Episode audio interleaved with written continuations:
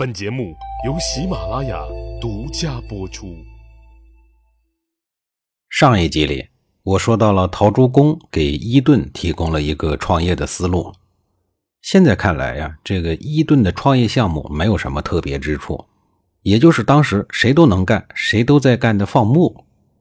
但是，只有伊顿成为了富类王公的富翁，别的大多数人却仍然过着苦日子。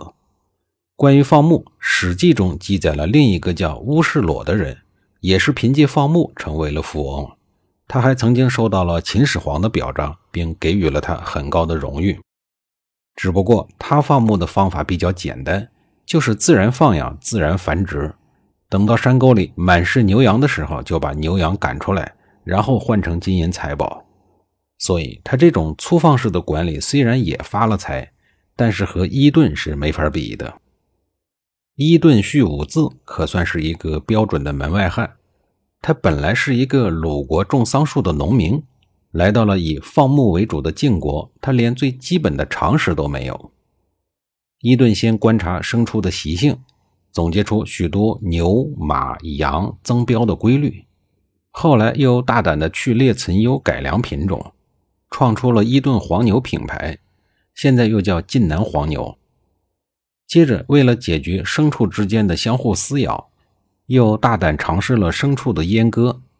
为牲畜中创造出了新品种——自牛善马，为当时的战争运输都做出了重大的贡献，也推动了刚刚萌发的牛耕，也使后人明白阉割后的肉猪、肉牛肉质更加的鲜嫩可口。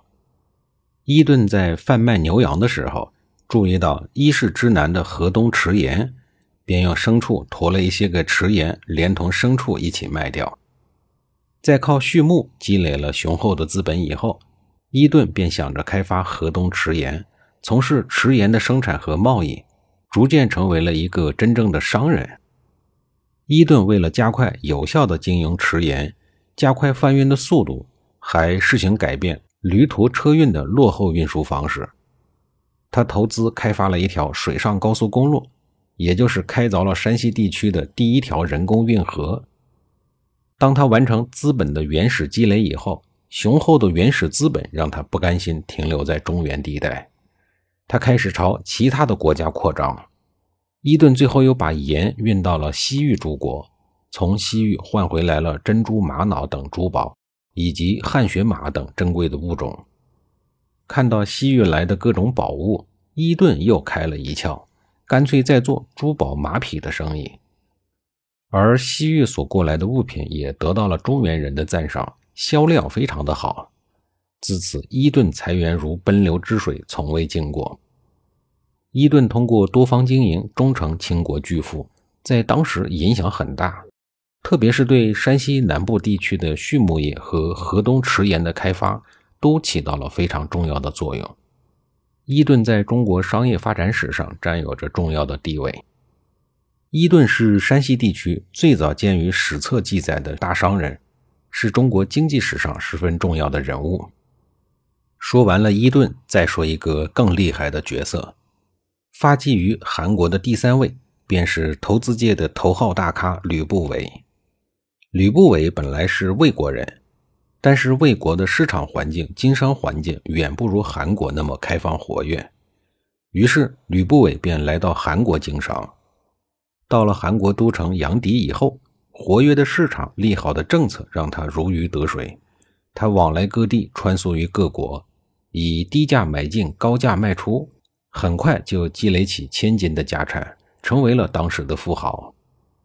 按说这么有钱，吕不韦应该已经满足，但是他却很苦恼，因为他得到的社会地位和自己的财富数量是不成正比的。这是为什么呀？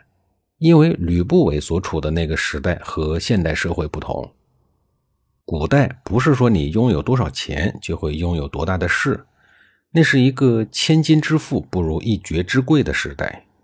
当时的统治者为了维护封建统治，实现重农抑商的政策，大力的贬低商人的地位。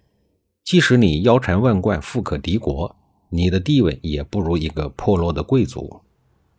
心气高的吕不韦当然不乐意了，心想自己赚这么多钱图什么呀？图的不就是出门别人看见自己能恭恭敬敬的吗？可是现在呢，自己见到一个芝麻大的小官也得低头哈腰装孙子，所以内心极不服气的吕不韦决定转换自己的身份，向政界进军做一次政治投资，谋他个一官半职的。吕不韦和普通的商人最大的不同之处在于，他极具政治头脑。而且有着敏锐的政治嗅觉。由于商务工作的关系，他经常要去各国的都城，平时能接触到很多形形色色的人，而这些人能给他提供各国的政治信息，甚至会提供劲爆的宫廷秘闻。在这些信息中，吕不韦在寻找机会，寻找自己的投资对象。公元前二六五年，秦昭王的太子死在了魏国。没办法，只能立第二个儿子为太子，是为安国君。安国君老婆多，儿子更多，共有二十多个儿子。但是安国君最宠爱的郑夫人、华阳夫人偏偏没有生儿子。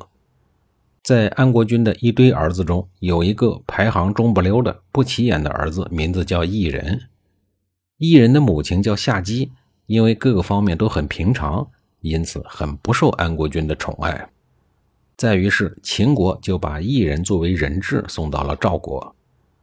因为秦赵两国是世仇，秦国多次的攻打赵国，所以赵国并不待见这个来自敌对国家的人质。作为秦昭王庶出的孙子，竟然被打发到赵国当人质，他的郁闷是可想而知的。对了，他的生活经费也被克扣的厉害，连一些生活日用品都买不起。搞得他的生活很窘迫，人生失意至极。有一次，吕不韦去赵国的都城邯郸出差的时候，吕不韦遇到了这个在赵国当人质的秦国公子。见到异人的第一眼，吕不韦就大喜过望，说：“一人就像一件奇货，可以囤积居奇，以待高价售出。”这就是成语“奇货可居”的出处。吕不韦回到家以后，便问老爹说。耕田可以获几倍的利润？老爹说十倍，也不知道他们家耕的是什么地，竟然能有十倍的利润。吕不韦又问：贩卖珠宝能获几倍的利润？老爹说一百倍。吕不韦又问：如果立一个国家的君主，可以获几倍的利润呢？老爹说无数倍。吕不韦说：如今努力耕田劳作，还不能做到丰衣足食。如果是拥军建国，则可以责备后世。我决定了要干这一笔买卖。下一节里，我详细给您说一说吕不韦为什么这么自信。